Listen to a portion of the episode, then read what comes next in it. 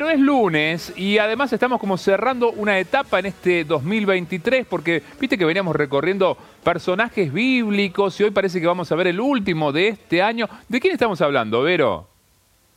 Estamos hablando de nuestro invitado vamos a ver de qué nos va a hablar nuestro querido invitado de todos los lunes, que me parece que ya sabe, nuestra comunidad de Radio María TV, a quien esperamos semana tras semana. Pero yo tengo una pregunta antes, ah. Néstor. Ah. Te quiero hacer una pregunta antes a vos y a la audiencia porque tiene que ver con la temática que vamos a tratar en el día de hoy y a ver si la gente se anima a contestar esta pregunta. ¿Qué nos enseña o qué te enseña, para hacerlo más personalizado, el silencio de Dios? el silencio de Dios. El silencio de Dios en nuestra vida, ¿no? Es la temática. ¿Y qué te enseña el silencio de Dios cuando, por ejemplo, vos pedís, muchas veces vos reclamás, vos gritás, vos le peleás a Dios y Él hace silencio? Mm. ¿Qué nos enseña ese silencio en nuestra vida? ¿Qué te enseña a vos el silencio de Dios? Y vamos a hablar de un personaje hoy, que también ese personaje podemos ser nosotros, como cada personaje de la Biblia, que nos sentamos identificados, y Dios que hace un silencio ante una actitud de este personaje que vamos a desarrollar también a continuación. ¿De qué amigo estamos hablando cuando lo presentamos? Es el Padre Mateo Bautista, Ave María Purísima, querido Padre, ¿cómo anda? Sin pecado concebida. Muy buenas tardes, querido Vero, querido Néstor. Un gran abrazo desde la capital del Perú. Qué lindo, qué lindo. Vos sabés, eh, padre Mateo, el sábado estuvimos hablando con la gente de Radio María Perú y nos dimos con que están, esto vos lo debes saber, ¿no? Están cumpliendo 28 años de vida, un poquito más que Radio María Argentina, porque en la familia mundial ellos como que nacieron un poquito antes, ¿eh? los primeros, los, hermanos de Perú. Vos dijiste que están cerca, me parece, de los estudios de Radio María Perú. Sí, sí, de hecho yo voy caminando desde aquí, desde mi casa. Bueno, caminando son 35 cuadras, nada más que bueno, bien. Pero Caminar tres kilómetros hace bien, padre. Claro, ida y vuelta. Y también tengo el programa eh, todos los jueves por la mañana, sí, en Radio María, Perú. Ah, bien. Y sabemos que están en una transición que aquí ya la hemos hecho, ¿no? De los estudios analógicos a los estudios digitales, que eso va a ser una bomba, Padre Mateo, una linda bomba, ¿no? Un cambio fenomenal. Así es, y bueno, y, además creciendo, porque el Señor dijo, lo que yo he dicho al oído, digan ustedes sobre el tejado, y hoy sobre el tejado están las parábolas, las antenas, todo el mundo digital. Así que, y qué lindo, qué lindo que estemos unidos también por esta hermandad en Radio María. Es cierto. Bueno, ¿qué le pareció hoy la pregunta con la cual iniciamos, querido Padre, nuestro encuentro? ¿Qué pasa con el silencio de Dios en nuestra vida? Bueno, yo tendría que responder que me deja en silencio. claro. ¿eh? Nosotros tenemos que sacar los auriculares, Padre Mateo, para, escuchar a Dios. Exacto. Y cuando nosotros decimos que notamos el silencio de Dios, y eso que declaramos que Dios es omnipresente, ¿verdad? ¿Mm? Si es omnipresente, ¿eh? ¿cómo puede ser que esté ausente? Bueno, pues si nosotros notamos el silencio de Dios, lo primero que tendríamos que hacer seguramente es hacer silencio para preguntarnos por qué notamos el silencio de Dios. ¿Mm? Claro, ¿qué nos enseña? Dicho de otra manera, no nos cae muy bien. No, no, no nos cae muy bien el silencio de Dios. A veces nos enojamos con ese silencio. Decimos, ¿qué, ¿qué está pasando que no me contestas? Eso es cuando mamá y papá corrigen al hijo. Ah. Ah, sí. La, la reacción del hijo pues es gritar, patalear, no escuchar, no atender a razones, no obedecer a razones, no pensar razones. Pero ¿qué pasa después? Claro. ¿Mm? ¿Qué pasa después? Que el muchachito dice, ay, qué razón tiene mi mamá, ¿Qué razón tiene mi papá? Tengo que cambiar yo. Tengo que cambiar yo. Pero esto es muy interesante, lo de hoy, y además como un buen colofón de cierre, ¿no? Sí. Porque los hombres espirituales, las mujeres de la espiritualidad, han hablado mucho también de la noche oscura de Dios. Ese silencio que ha llegado a decir, pensemos por ejemplo en los, sal- en los salmistas, ¿verdad? en el libro de los salmos, que es el gran libro de oración del pueblo de Israel. Pueblo de Israel es por excelencia un pueblo orante, no solo orante, sino que ha enseñado a orar a todo el mundo. Tal es así que con los salmos oró también el Señor Jesús. Y como vemos en, en el libro de los salmos, en las voces de muchos salmistas, está precisamente hasta esa queja, Señor, ¿dónde estás? ¿Por qué te has ido? ¿Por qué me dejas solo? ¿Por qué no, no, no te siento? ¿Por qué? ¿Por qué has olvidado tu heredad? Pero después vemos que todos los salmos terminan alabando a Dios, su presencia, ¿eh? y preguntándose, a ver, ¿qué es lo que me ha dicho Dios con este silencio? Ah, bien. Por eso, yo creo que el callar de Dios es una manera privilegiada de hablar de Él. El silencio de Dios es una palabra cualificada de Dios en su vida. Cuando nosotros sintamos que Dios está calladito, es que nos está dando su profundidad y que quiere tocar nuestra profundidad. Y bueno, y para ver esto, esto, tenemos hoy un personaje muy peculiar, realmente un personaje que podríamos decir casi hasta estrambótico, ¿no? Ah, Sí. Sui generis. A ver, vamos a ver qué personaje tendremos hoy. Vamos a ver. a ver, ¿qué- ¿querés anticiparlo ya? ¿Querés mostrarlo? Hoy es el, hoy estamos cerrando, ya lo dijiste la semana pasada, Daniel, lo venías anticipando, estamos cerrando esta metodología que venías trayendo lunes a lunes de rescatar algún pasaje bíblico, algún pasaje del Evangelio sobre todo, y analizar esos personajes porque, claro, no es que analizamos los personajes, podemos ser nosotros, es más, capaz que seamos nosotros, ¿no? Eso, eso sería lo más grave, Padre Mateo. ¿Quién es el personaje de hoy? Bueno, pero antes de decirlo, Sí. recuerden que todos esos personajes, hemos dicho, son prototipos, ¿verdad? Claro. Entonces, siempre ver qué actitudes de ellos nosotros nos tenemos que identificar o tenemos que rechazar. Son un buen examen de conciencia, ¿verdad? Porque un buen cristiano, ¿m? y vamos a mencionar una palabra que usaba mucho el santo, cuya memoria hoy celebramos. Claro. Un cristiano debe tener tres elementos en su vida. Primero, la vigilancia. Ser vigilantes con nosotros. Segundo, el conocimiento de nosotros mismos. Y tercero, el discernimiento. El discernimiento. Por eso, este silencio de Dios, esta noche oscura, este sentirme abandonado, este ver que, que Dios no me tiene en cuenta, pues es muy humano. Es también muy espiritual, pero es- esto es importante. ¿eh? Tiene que ser purificador. Tiene que ser purificador. Porque lo que nunca tenemos que perder de vista ¿m? es que Dios es amor y solo amor. Y por favor declaro esto porque mucha gente dice, sí, Dios es amor, pero manda una prueba para ver. No, no, no, no. Dios es amor, pero de vez en cuando se le va la mano y se pone duro y nos castiga. ¿eh? Dios es amor, pero también manda una enfermedad. Dios es amor, pero me, me llevó a mi ser querido. No, no, no, no, no, no, no. Por favor, todo eso son blasfemias contra Dios. ¿Sí? Cuando decimos que Dios es amor, Dios es amor y solo amor. Por eso, si notamos en nuestra vida el silencio de Dios, es para llamarnos la atención de que tenemos que hacer un buen examen de nuestras vidas.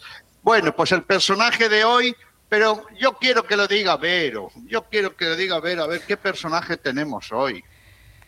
A ver, su apellido me suena un poco antipático, viene como bien, viene por ahí, ¿no? Parece que la etimología de la palabra vendría a ser antipático, pero no es, es antipas, antipa, que suena como antipático, ¿no? Al que le pareció parece bastante antipático es al señor.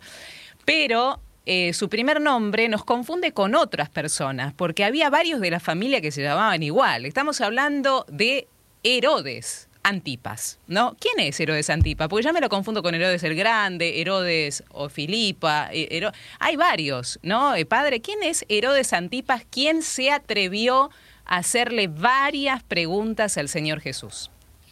Así es, estamos hablando de este personaje que era un hijo de Herodes el Grande, conocido así. Fíjese, llamar Herodes el Grande a aquel que es tan célebre por la matanza de los inocentes. En, la vida del Señor Jesús, el que atentó contra la vida de aquellos pequeños buscando la muerte del mismo Hijo de Dios. Pues bien, este Herodes, que fue rey de Judea, de todo el territorio, ¿eh? muy llegado a la familia imperial de Roma, porque apoyó en las guerras civiles, por eso obtuvo el título de rey, no era judío, ah. era de, Idumea, del sur, no era judío.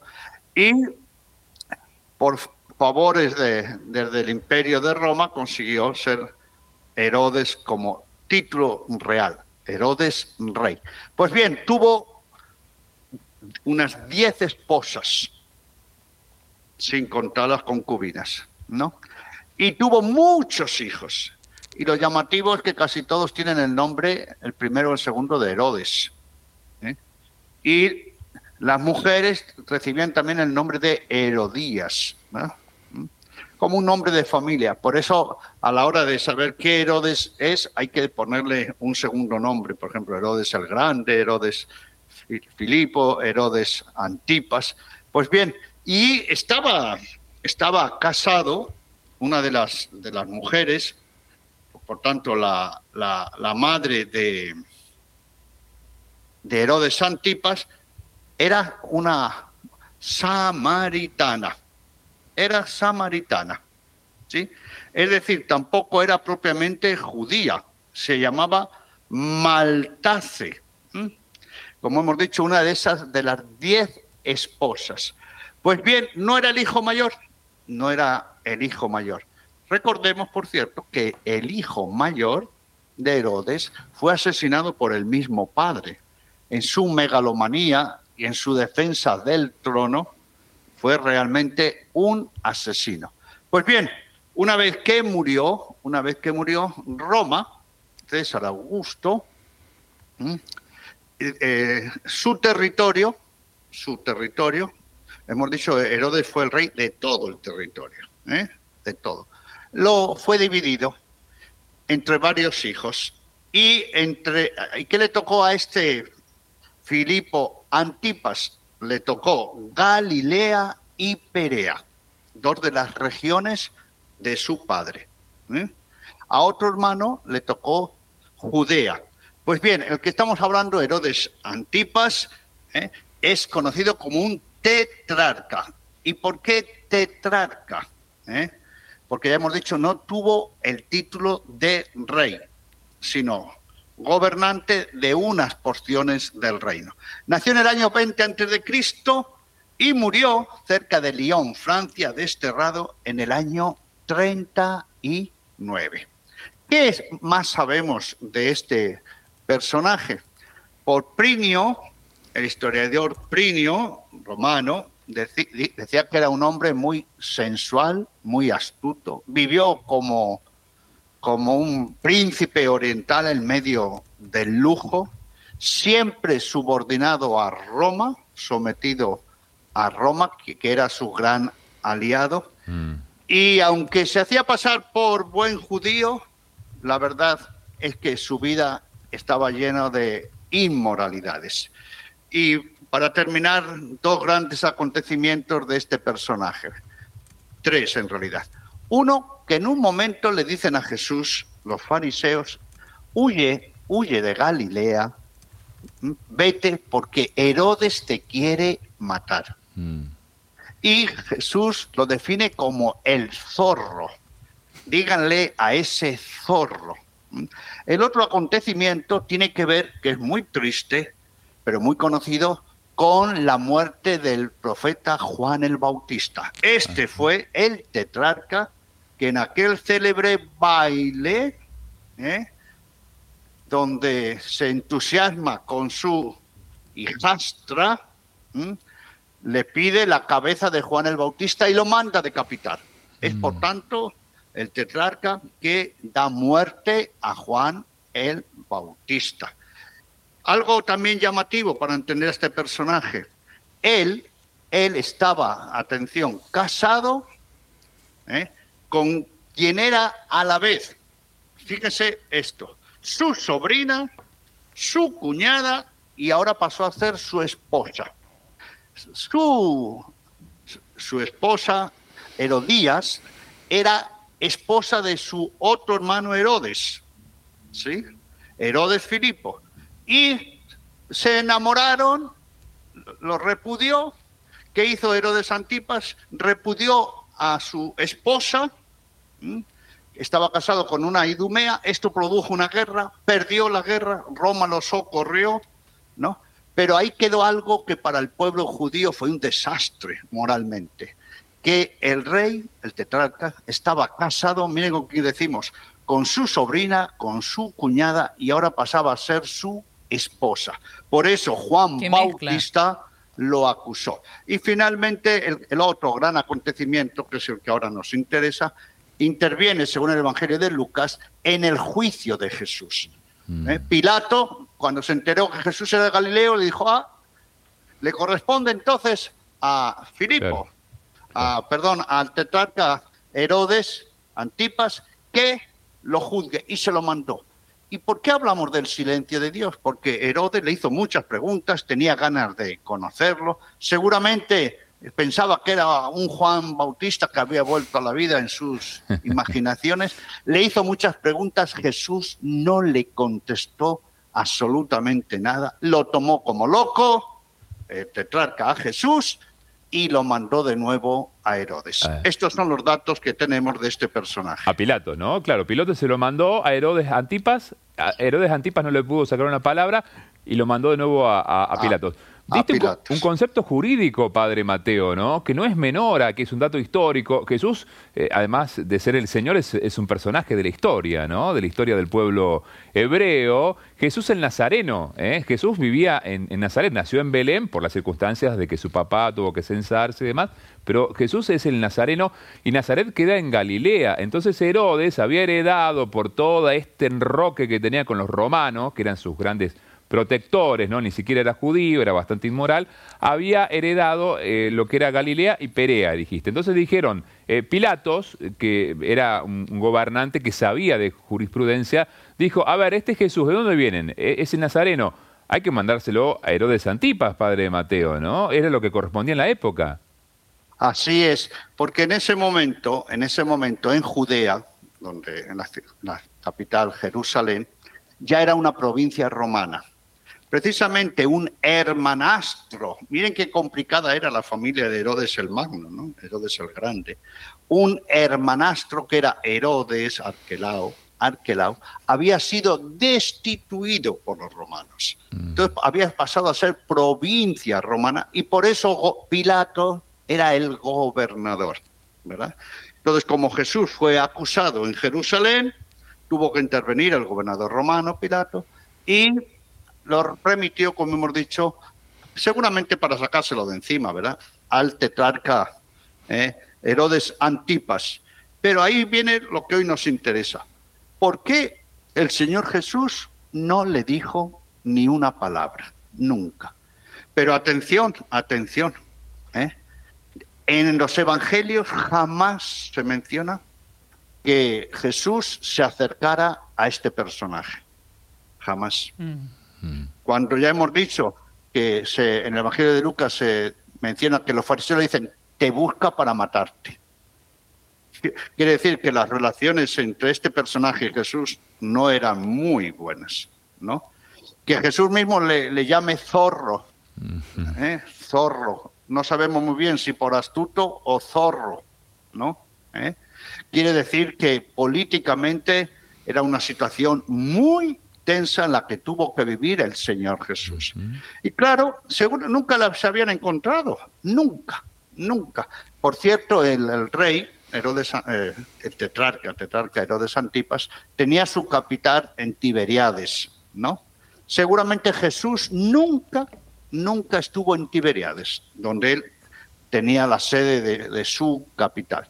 Y claro, esta era la ocasión para decir, conozco en persona conozco en persona a este individuo y seguramente como buen político pues, quiso aprovechar de Jesús, sacar rédito político también de Jesús. Y Jesús no le contestó absolutamente nada. Y aquí viene la pregunta, ¿y por qué creemos nosotros que Jesús, eh, tan atento con todos, que buscaba la conversión de todos, que, que llevaba, llevaba la salud a todos, que se ocupaba de niños enfermos, de todos. ¿Por qué ni una palabra con este hombre que necesitaba tanto, tanto la conversión? Esta es la cuestión. Claro. ¿Por qué ese silencio de Dios con, con Antipas? Y ahora vamos a nosotros. ¿Y por qué tantas veces nosotros en nuestra vida sentimos el silencio de Dios? Mm. Querido padre, le proponemos algo, porque claro, necesitamos tener una base, un escenario que mejor que la lectura de la palabra de Dios para que nos hagamos estas preguntas. ¿Por qué Jesús hizo silencio ante Herodes? ¿Por qué crees que hizo silencio ante Herodes? Pero la pregunta creo que más importante que nos lleva a una introspección de cada uno de nosotros es, ¿qué te enseña el silencio de Dios en tu propia vida? ¿Eh? ¿Cuántas veces sentiste que el Señor hizo silencio y por qué? ¿Qué te enseñó en estas circunstancias donde Dios se quedó en silencio? ¿Qué te enseñó? ¿Eh? Anda a esas circunstancias y contanos y testimonia que al Padre Mateo le encantan estas iluminaciones. Padre, la música, pero antes, ¿la lectura del Evangelio puede ser para inspirarnos? Por favor, vamos a la base. Ahí estamos. Son seis versículos, hacemos, Néstor, tres primeros y después tres últimos para que la gente tenga ¿no? esta base. Atención eh, a esta escena, ¿no? Atención a esta escena de Lucas capítulo 23 a partir del versículo 6, porque creo que te va a inspirar para contestar estas preguntas que esta tarde te hacemos. Dice la palabra. Al oír esto, Pilato preguntó si aquel hombre era Galileo.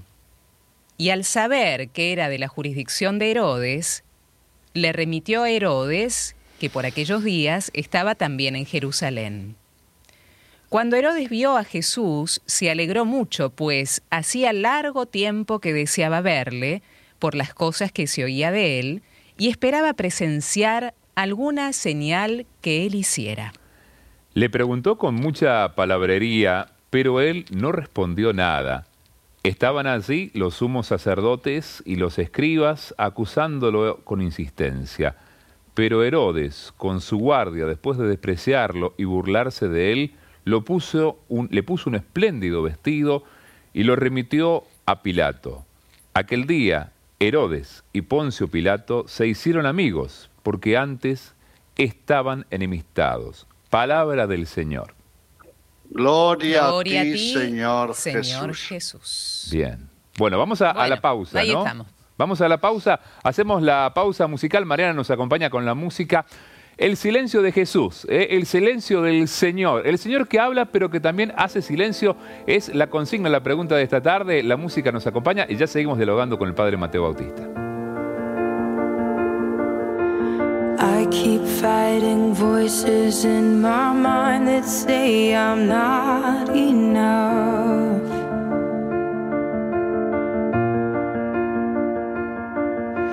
Every single lie that tells me I will never measure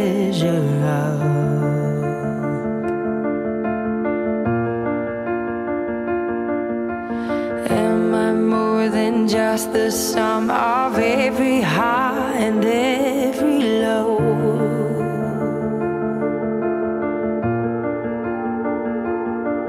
Remind me once again just who I am because I need to know.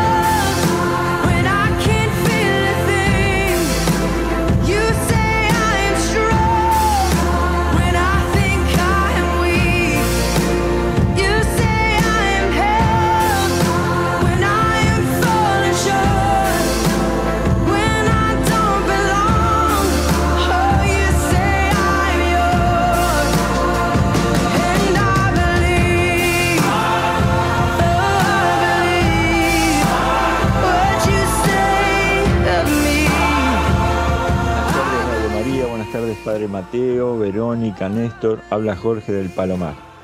Yo creo que cuando el Señor hace silencio es porque la respuesta la tenemos nosotros dentro. Si es que estamos muy cerrados, bueno, tendremos que orar, ayunar, eh, pedir ayuda, algún confesor, alguna guía espiritual, algún amigo, un amigo espiritual. Pero yo creo que ese silencio de Dios me está diciendo, como padre, ya sos grandecito, ¿por qué no probás a ver qué hay en tu corazón con respecto a este tema? ¿Vos qué hiciste? ¿Qué no hiciste? ¿Qué dejaste de hacer? Eh, ¿Qué pensaste? Hay un montón de cosas que uno se puede plantear, ¿verdad? Así que yo creo que el silencio de Dios tiene que ver con eso. Se podría hablar muchísimo, pero bueno, me conformo con estas palabras. Muchas bendiciones para todos y muchas gracias por este hermoso programa. Muchas gracias a vos, Jorge, por animarte a decir lo que tu corazón dicta, ¿no? Ante estas preguntas que hacemos en esta tarde para toda la comunidad de Radio María TV. ¿Qué te enseña el silencio de Dios en tu vida? Anda, a estas circunstancias donde vos necesitabas esa palabra de Dios. ¿eh? Sabemos cómo Dios habla muchas veces, eh, fundamentalmente a través de personas, a través de circunstancias, de muchas maneras, de muchas. Pero solo encontraste silencio. ¿Qué te enseñó en esa oportunidad en tu vida? Y repasando este Evangelio de San Lucas en el capítulo 23, ¿por qué crees que Jesús hizo silencio ante Herodes? Un personaje, como recordaba el padre Mateo Bautista, más que particular, ¿no? Más que particular. Estamos dialogando con el padre Mateo Bautista, sacerdote Camilo, máster pastoral de la salud, doctor en teología moral y espiritual, sobre Herodes Antipas y tenemos más iluminaciones, queridísimo padre. ¿Quiere que la compartamos? ¿Algunas de ellas? Adelante, por favor. Bueno, Por aquí Viviana dice que le gusta mucho el tema del silencio, Néstor, y eh, inicia con esta frase, cuando hayas logrado escuchar el silencio, habrás aprendido el idioma del alma. Desde Santa Fe llega este mensaje de Vivi, quien agradecemos mucho. Sí, eh, cuánta profundidad en esas palabras. Analía dice, el silencio de Dios me enseña que lo que yo tanto le pido va a ser lo que Él quiera, cuando Él quiera, como Él lo quiera. Yo espero porque le entrego todos mis problemas y dejo que Él actúe en mí. Analía que nos está acompañando desde Caucete en San Juan y feliz dice también porque ha conseguido el libro del Padre Mateo Bautista sobre el duelo cristiano y lo está compartiendo junto a su esposo. Ahora encargado el duelo de la amistad. ¿eh? Va por otro libro del Padre Mateo Bautista, Analía Vero. Qué bueno, qué bueno. Después vamos a recordar los títulos nuevos del Padre Mateo. Carmen de San Andrés dice, ¿sabes cuántas veces tal cual lo, lo dijeron ustedes? Le dije a Dios, no es que sos, somos todos iguales. Moisés, hablaste con Moisés, hablaste con Isaías, y conmigo no hablas, le dije alguna oportunidad. Y fue en una semana que me encontré con el Señor Jesús, después de hacerle esta pregunta. Esa fue la experiencia de Carmen de San Andrés. Sí, se suma también Héctor desde la Clotilde, en la provincia del Chaco, lugar que conoce el Padre Mateo, me parece, el Chaco, ¿no? Y conoce muy bien. Eh, hola amigos de Radio María, el silencio de Dios me enseña lo, minúsculo que soy ante su majestuosidad. ¿eh? Me hace ver y entender que soy más pequeño que el grano de mostaza y que rendido a su voluntad puedo ser un gran árbol de mostaza viviendo plenamente la palabra de Dios. Y por acá Claudia dice, qué hermosa reflexión. Gracias. Con los años, al silencio de Dios, aprendí a resignificarlo como una invitación a la aceptación, a confiar en su obra, aunque difiera con mis pedidos, renunciar a mi ego y encontrarme con su regazo. Un abrazo desde Tandil. Algunas de las iluminaciones, querido Padre Mateo, muy importantes que nos están llegando a nuestro centro de contactos. Qué interesantes. Y cuando hablamos de este silencio de Dios, ¿m? recuerden que es un silencio locuaz. Al silencio de Dios lo tenemos que definir como profundamente locuaz. ¿m? Y por eso los místicos ¿m? decían, Señor, dame tu silencio. Yo quiero recibir tu silencio. ¿m? Recibir lo que solo en tu silencio puedo captar. ¿eh? Lo que, atención, puedo recibir sin palabras. Lo que no me puedes decir con palabras, ni con imágenes, ni con sonidos. ¿no? Quiero tu silencio, el silencio de ti mismo, que es totalidad. Quiero que tú vengas a mí en un silencio que es tu paraíso en el que me dices todo por encima, por encima de mis sentidos. Ese es el silencio ¿eh? tan locuaz de Dios. Y uno en ese silencio no quiere ni oír nada, ni decir nada, ¿eh? ni sentir nada con los sentidos. ¿Por qué? Porque ese silencio ¿eh? desborda, desborda. Pero está el otro silencio, ese silencio donde nosotros notamos ausencia total de Dios. ¿eh? Ese silencio que nos hace la gran pregunta, pero ¿dónde está Dios? Literalmente Dios me dejó, me abandonó. ¿eh? No existo para Dios, estoy como muerto para Dios es el silencio, atención, de la oscuridad, es el silencio del vacío, es el silencio de la negación, es el silencio hasta de la desesperación. Ojo, ¿eh? El silencio de la desesperación. ¿m? Y por eso, este silencio es el que nosotros tenemos que aceptar e interpretar. Muy bien se nos ha dicho. ¿Por qué? Porque es un silencio Atención, no por ausencia, sino por profundidad. ¿Mm? Hay un silencio de Dios que no es por carencia, ni por ausencia, ni por falta de presencia, sino por una hondura del alma, por una profundidad que Dios está metiendo bisturí. Y es ahí donde nosotros tenemos que meternos dentro de nosotros mismos para captar el misterio de Dios. Dicho de otra manera, este silencio de Dios que nosotros no sentimos nada de nada de nada, es una misericordia de Dios en nuestra vida. Pero, querida Vero, querido Néstor, querida audiencia, permítanme que vuelva de nuevo al personaje, al tetrarca, Herodes Antipas, porque miren los datos que tenemos de este personaje. En primer lugar, aparece en relación a que manda decapitar a Juan el Bautista. Por cierto, por cierto, la decapitación, cortar la cabeza, era la muerte más deshonrosa en ese momento para un personaje en el mundo judío. Pero, ¿por qué llega a eso? En una fiesta, según el relato, ya hemos dicho, ¿verdad? ¿Eh? Se había enamorado de la mujer de su hermanastro, que a su vez era sobrina. Había repudiado a su esposa legal, que era hija del rey de los nabateos. ¿no? Le declaran la guerra. Él le da igual. ¿eh? Expulsa a su mujer auténtica. La guerra fue un desastre. Menos mal que intervienen los romanos, hemos dicho. Salva la situación. Pero él no cambia. Y en una de esas fiestas, ¿eh? pierde la cabeza, según el relato, por su hijastra y le dice, te daré hasta la mitad de mi reino. Ahora, ¿por qué digo esto? Recuerden lo que significa Juan el Bautista para el mundo judío. Lo que significaba Juan el Bautista para la persona misma de Jesús. ¿Sí? Mm. No ha habido nadie más grande nacido que Juan el Bautista. Es decir, Jesús tuvo que hacer un trabajo de duelo. Por la muerte de Juan el Bautista, que incluso ¿eh? hijo de Santa Isabel, prima de la Virgen, según los relatos. ¿no?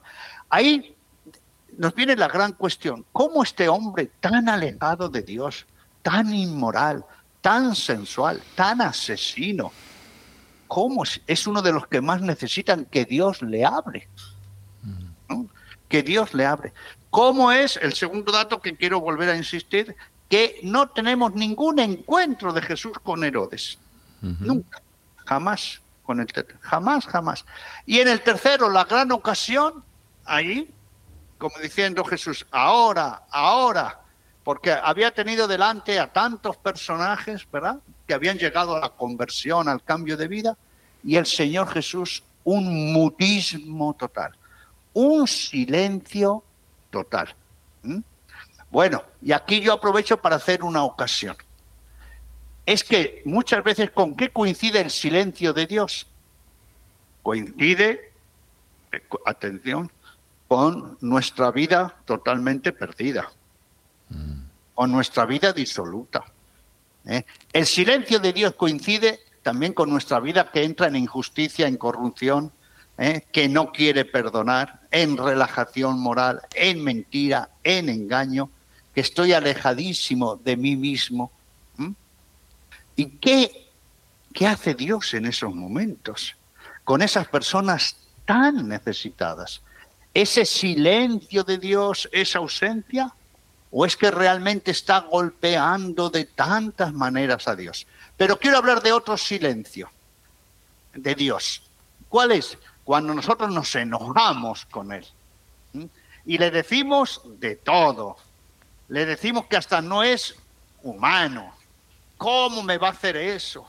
Lo que pasó con mi hijo, con mi ser querido, ¿no? Esta prueba, este castigo, miren lo que le estamos diciendo, ¿no? ¿Eh?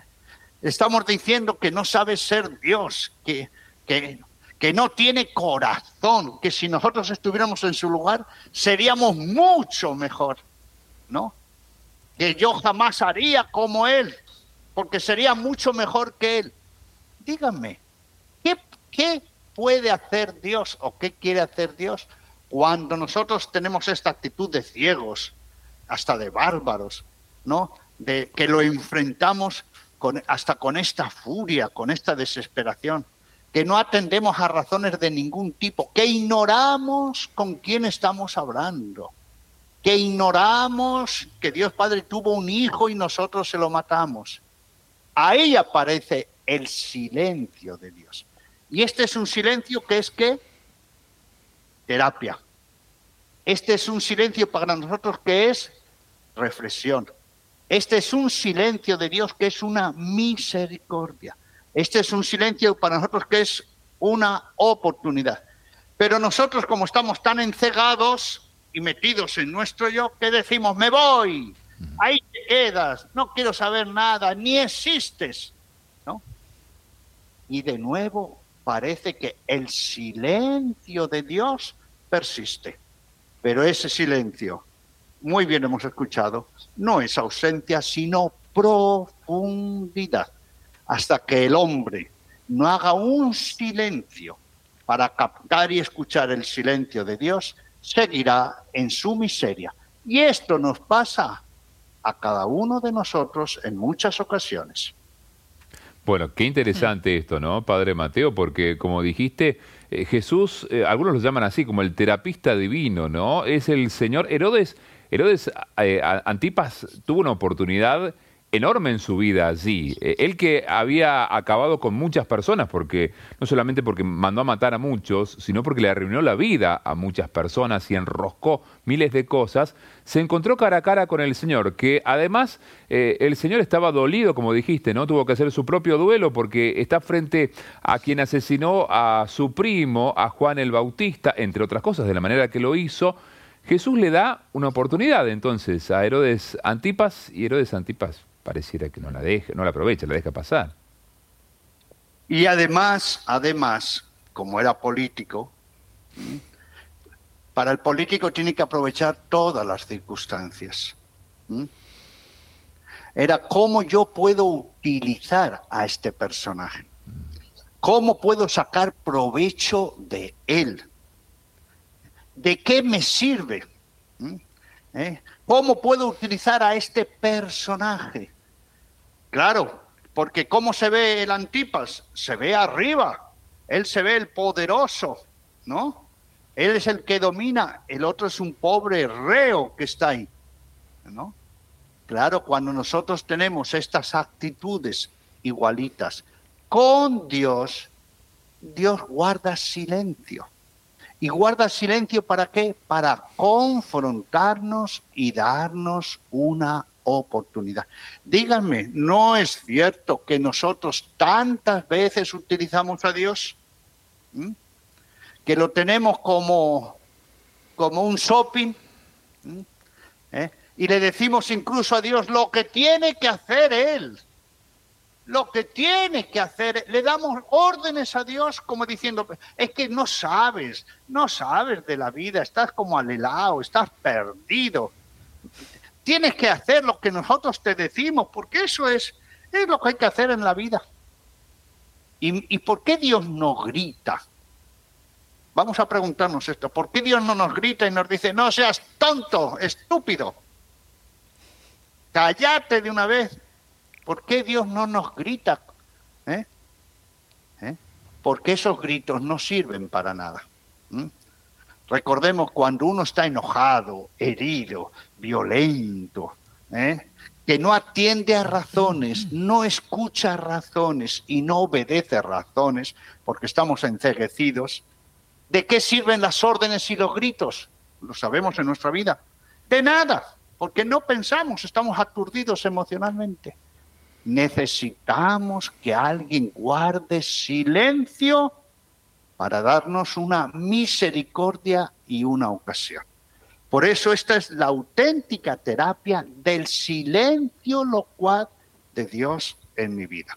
Y díganme, queridas amigas y amigos, y después que ha pasado la tormenta, no es cierto que nosotros reconocemos y llegamos a decirlo, cómo Dios estaba a mi lado, cómo Dios me estaba apoyando Cuántas cosas me dijo Dios de muchas maneras, pero yo estaba ciego, mudo y sordo. ¿No han tenido, querida Vero Néstor, esa experiencia ustedes? Absolutamente, absolutamente, ¿no? Es como dejar pasar esa, esa bronca, esa, esa emocionalidad y ver que cuando bajamos nos damos cuenta de que Dios siempre estuvo ahí, como ese gran poema de las huellas en la arena, ¿no? Iban dos huellas en la arena, una de, de Dios y otra mía, y en un momento desaparece una. ¿Y ¿Qué pasó? ¿En los momentos más difíciles me dejaste solo? No, es justamente cuando te cargué en mis brazos, le, nos dice nos, nos, nos dice Dios directamente al corazón, ¿no? Padre, una pregunta, porque me parece que esto se lo están haciendo, esta pregunta se la están haciendo muchas de nuestra comunidad de Radio María TV. ¿Cómo nos encontramos, más allá de estos momentos de bronca, ¿no? Que podemos nosotros pelearnos, pelearle a Dios, porque nos ha enseñado que no peleamos con Dios y no le peleamos a Dios. Cuando necesitamos encontrarnos con el silencio de Dios, ¿qué nos recomienda? ¿A dónde nos encontramos con el silencio de Dios? En medio de esta rapidación en la cual vivimos, ¿no? ¿Qué nos recomienda para hacer esta introspección y decir, Señor, yo te quiero escuchar, quiero escuchar tu silencio? ¿Es a través de qué? ¿De qué momentos en nuestra vida? ¿De, de qué momentos en la rutina? ¿Qué hacemos o qué no hacemos? Tenemos que encontrarnos con el silencio de Dios y con el Dios del silencio con el silencio de Dios y con el Dios del silencio. Pero me da pie, pero, y esta cuestión también para decir, ojo, ojo, ojo, que aquí hay dos tentaciones también en este silencio, en este silencio. Cuando nosotros decimos, "Sí, es que Dios no me hablaba, primero, ¿estoy hablando, dirigiéndome realmente a Dios? ¿O me estoy dirigiendo a una imagen de Dios que solo existe en mí? que es fantasía mía, en un ídolo, en un pseudo Dios. ¿Eh? Es como que alguien le dijera, oye, tú estás diciendo eso de mí, pero si yo no soy así, te has confundido de persona. ¿Mm? Pero ¿cómo dices que, pero si yo no soy esa persona? ¿Eh? Cuando nosotros nos dirigimos a Dios, realmente estamos hablando ¿eh? con el Dios del Jesús. Estamos hablando con el Padre de Jesús. Estamos hab- hablando con la auténtica imagen divina que Dios nos dio. O estamos, atención, imagínese que yo diga, Señor, ¿cómo me mandas esta enfermedad? Dígame, ¿cómo Dios va a responder si ese Dios no existe? Señor, ¿cómo me mandas esta prueba? ¿Cómo Dios va a hablar si ese Dios no existe? ¿Eh? ¿Cómo Dios esta enfermedad que te llevaste a mi ser querido? Ese Dios no existe. Así que lo primero que eh, en el silencio aparente de Dios, recuerden que no es su ausencia, sino su profundidad, es realmente me estoy dirigiendo a Dios, al Padre de Jesús, ¿eh? o me estoy dirigiendo a una imagen mental ¿eh? que no existe. Por eso es muy importante que ese silencio de Dios yo lo vea como confrontación empática, como terapia, como reflexión, como profundización, como análisis, ¿no? Y por eso el silencio de Dios es una misericordia. Atención con esta palabra. Cuando notemos que eh, hay silencio de Dios en nuestra vida, ¿eh? nuestra inteligencia espiritual, por esto es muy importante este programa. Ajá. Atención. Cuando notemos que, si es que yo ni veo, ni siento, ni oigo a Dios. ¿Eh? Dios me está purificando me está haciendo la misericordia de su amor de purificación. ¿Cuánto valdré para Dios que nunca se retira de mí, ni siquiera hasta cuando lo insulto, Mm. hasta cuando blasfemo, hasta cuando le digo asesino, inhumano? ¿Cuánto será de Padre? ¿Cuánto será de amor que Dios guarda silencio? Porque me dice, hijo, no estás preparado no estás capacitado para escuchar en tu interior mi voz. ¿Mm? Por eso es muy importante, atención, decirme, a ver, ¿estoy viviendo con la imagen de Dios real que me ofreció Jesús? ¿O vivo en la fantasía de un ídolo, de una imagen distorsionada? Totalmente en un ídolo. Por eso todo silencio de Dios, que es una misericordia de Dios, una terapia, es también un toque de atención para purificar mi fe. Y querida Vero, querida Néstor, respondo a la pregunta diciendo, en la situación en que yo me encuentre, pongamos una situación muy delicada, ¿qué es lo primero, lo primero, cómo tendríamos que reaccionar? ¿Eh? ¿Qué haría Jesús en mi lugar? ¿Qué haría? ¿Qué diría? ¿Qué callaría? ¿Cómo actuaría? ¿Cómo se dirigiría a Dios? Por eso es muy importante que cuando nosotros dialoguemos con Dios, y dígame si no es una maravilla que una criatura como nosotros, mortales, ¿eh? podamos dialogar con Dios mismo. ¿eh? ¿Cómo Jesús haría? ¿Cómo Jesús haría? Y por eso, claro, hay que buscar momentos de silencio, hay que, Néstor nos decía antes y otros personajes, también nos decían otras personas, ¿no? escuchar a otros, escuchar la palabra de Dios, el director espiritual, otros catequistas, pero algo muy importante, hacer un silencio interior y decir como, como Samuel, habla Señor, pero habla porque yo sí realmente te escucho. Es decir, tenemos que tener, tenemos que tener la ascesis del silencio interior para purificarnos, para dejar que Dios realmente hable. Claro. Eh, Dios habla, bueno, eh, Dios, eh, Jesús también lo dijo en, otro pasaje, ¿no? Si ustedes callan, hablarán las piedras. Dios tiene el poder de hacer que todo hable, hasta el silencio. Hablando de silencio, y ya en el final, Padre Mateo, van llegando varios mensajes, vamos a compartir junto a Verónica.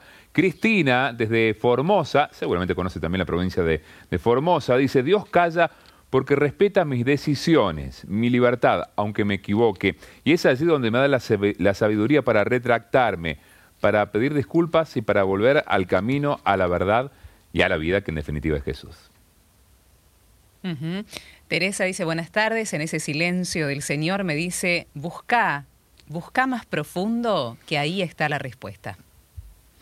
Y también desde la provincia de Corrientes dice, en el silencio de Dios me siento frágil y limitada, dice Silvana, y solo saber que esto me reconforta. Ahí está. Alguno de los mensajes, querido Padre Mateo. El Sí, próximo y- lunes hay sí, que decir que mucho Vero. tiene que ver con este... Sí, Padre.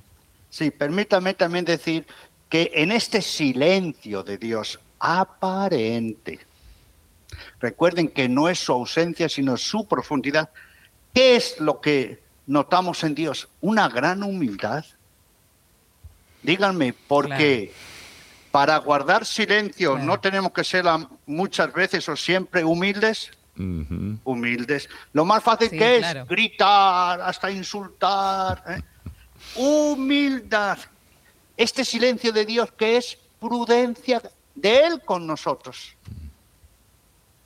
Y por cierto, por cierto, les pregunto a ustedes, Vero, Néstor y aquello, incluso ustedes como papás y mamás, a veces no han tenido que guardar silencio prudente con sus hijos que no tenían ni, ni, ni cabeza ni razón de nada. Sí, señor. Sí, adolescentes, Sí, señor. muchísimo, Eh. Padre Mateo, muchísimo. Y nosotros, aunque seamos viejos, normalmente todos somos adolescentes y preadolescentes con Dios. ¿Mm? Bueno, en el silencio de Dios está su humildad, su prudencia y ¿saben qué? Sobre todo, su paciencia. La paciencia de Dios. Yo creo que estas tres virtudes tenemos que aprenderlas. Insisto, y verlas como una gran misericordia. Y por supuesto, por supuesto, una vez que pase la tormenta, decir, a ver, ¿qué he aprendido yo de esto? De este silencio aparente de Dios y qué tengo que cambiar en mi vida. La verdad, a mí me da mucha pena el personaje de Herodes Antipas, porque díganme, teniendo delante al Hijo de Dios, perdió la gran ocasión de su vida. Claro. Es cierto, padre. Y tenemos un minuto, menos de un minuto, pero este tema del silencio y también de muchos de los personajes que hemos tratado en este hermoso ciclo se van a revalorizar a partir de el lunes que viene, porque vamos a empezar un nuevo eh, ciclo con el padre Mateo Bautista, hablando de otra temática que es el duelo, ¿no? El duelo y cómo hacer para transitar los diversos duelos en nuestra vida. Padre, un adelanto de lo que se viene. Y esto tiene que ver porque estamos próximos a cumplir en la pastoral del duelo, grupo Resurrección, grupo parroquial de mutua ayuda, 30 años de fundación en la Argentina. Fue el 12 de octubre de 1993 cuando abrimos por primera vez el grupo Resurrección para atender a los papás, mamás con la muerte de hijos y a otros familiares, haciendo un trabajo de duelo, un trabajo de sanación. Y bueno, todo esto, lo que venimos haciendo de estas expresiones, que es también una obra de misericordia, de acompañamiento y de sanación, lo vamos a desarrollar. El tema del duelo ya saben ustedes que es muy profundo, muy intenso, nos pide una gran psicoeducación y ahí sí que tenemos que todos trabajarnos desde todas y cada una de las dimensiones. Y algo tan importante que hasta el mismo Hijo de Dios sufrió y tuvo que hacer, como acabamos de ver, sus propios trabajos de duelo. Así que creo que van a venir unas semanas muy profundas, muy interesantes y nos van a cuestionar mucho también. Sí, eh, un, detalle, padre Mateo, quizás no lo sabía, este fin de semana que pasó en Argentina, en Viedma, que es una ciudad de la alta Patagonia Argentina, se desarrolló ahí el Encuentro Nacional de Pastoral de Salud. ¿eh? Así que eh, un, abrazo grande para quienes se integren la Pastoral de Salud y seguramente van a estar muy atentos a, estos lunes venideros de agosto, septiembre, bueno, hasta, hasta finalizar el año. Te mandamos un gran abrazo, padre Mateo, y una, transmitir el abrazo a los hermanos de Radio María Perú, porque nosotros no podemos, ¿viste? No estamos allí en Lima como vos. Te caminas tres cuadras, no, tres cuadras, no, tres kilómetros y medio y le das el abrazo, ¿puede ser? Claro que sí. Es más, en el, programa del jueves voy a empezar ¿eh? precisamente con, con estas palabras. Y permítame, ya sé que estamos en el tiempo, recuerden que el silencio de Dios nos lleve a purificar nuestra fe que su silencio nos lleve a purificarnos. Y algo muy importante, a no idolatrizar una imagen falsa de Dios y no a utilizar ni manipular. Recuerden, la esencia de la vida de fe es que nosotros cumplamos la voluntad de Dios, pero no que Dios cumpla la nuestra. Gracias, querido Padre. Hasta el próximo lunes. Un abrazo fraterno. Adiós. Y buen trabajo de semana, ¿eh? Para ver si realmente nosotros escuchamos el silencio de Dios. Adiós.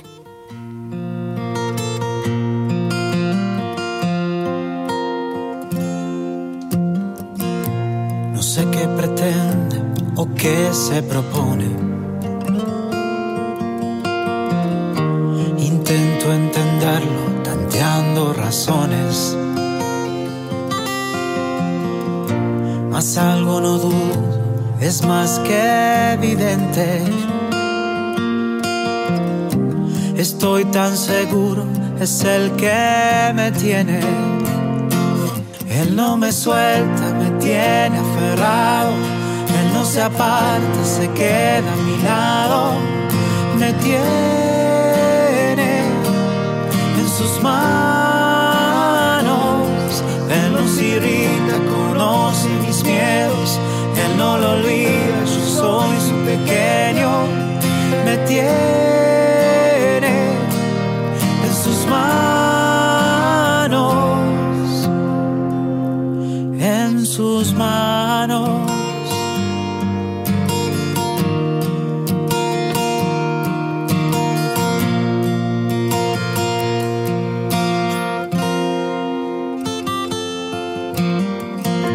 Será su insistencia, su santa paciencia. Que Él no se retracta, es fiel a promesas. A veces me duele porque no me suelta. Mas sé que en sus manos mi vida está puesta. Él no me suelta, me tiene aferrado. Él no se aparta, se queda a mi lado. Me tiene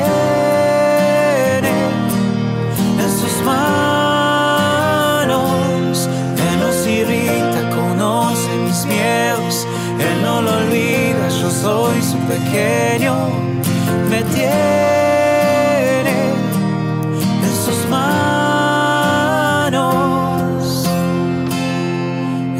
sus manos.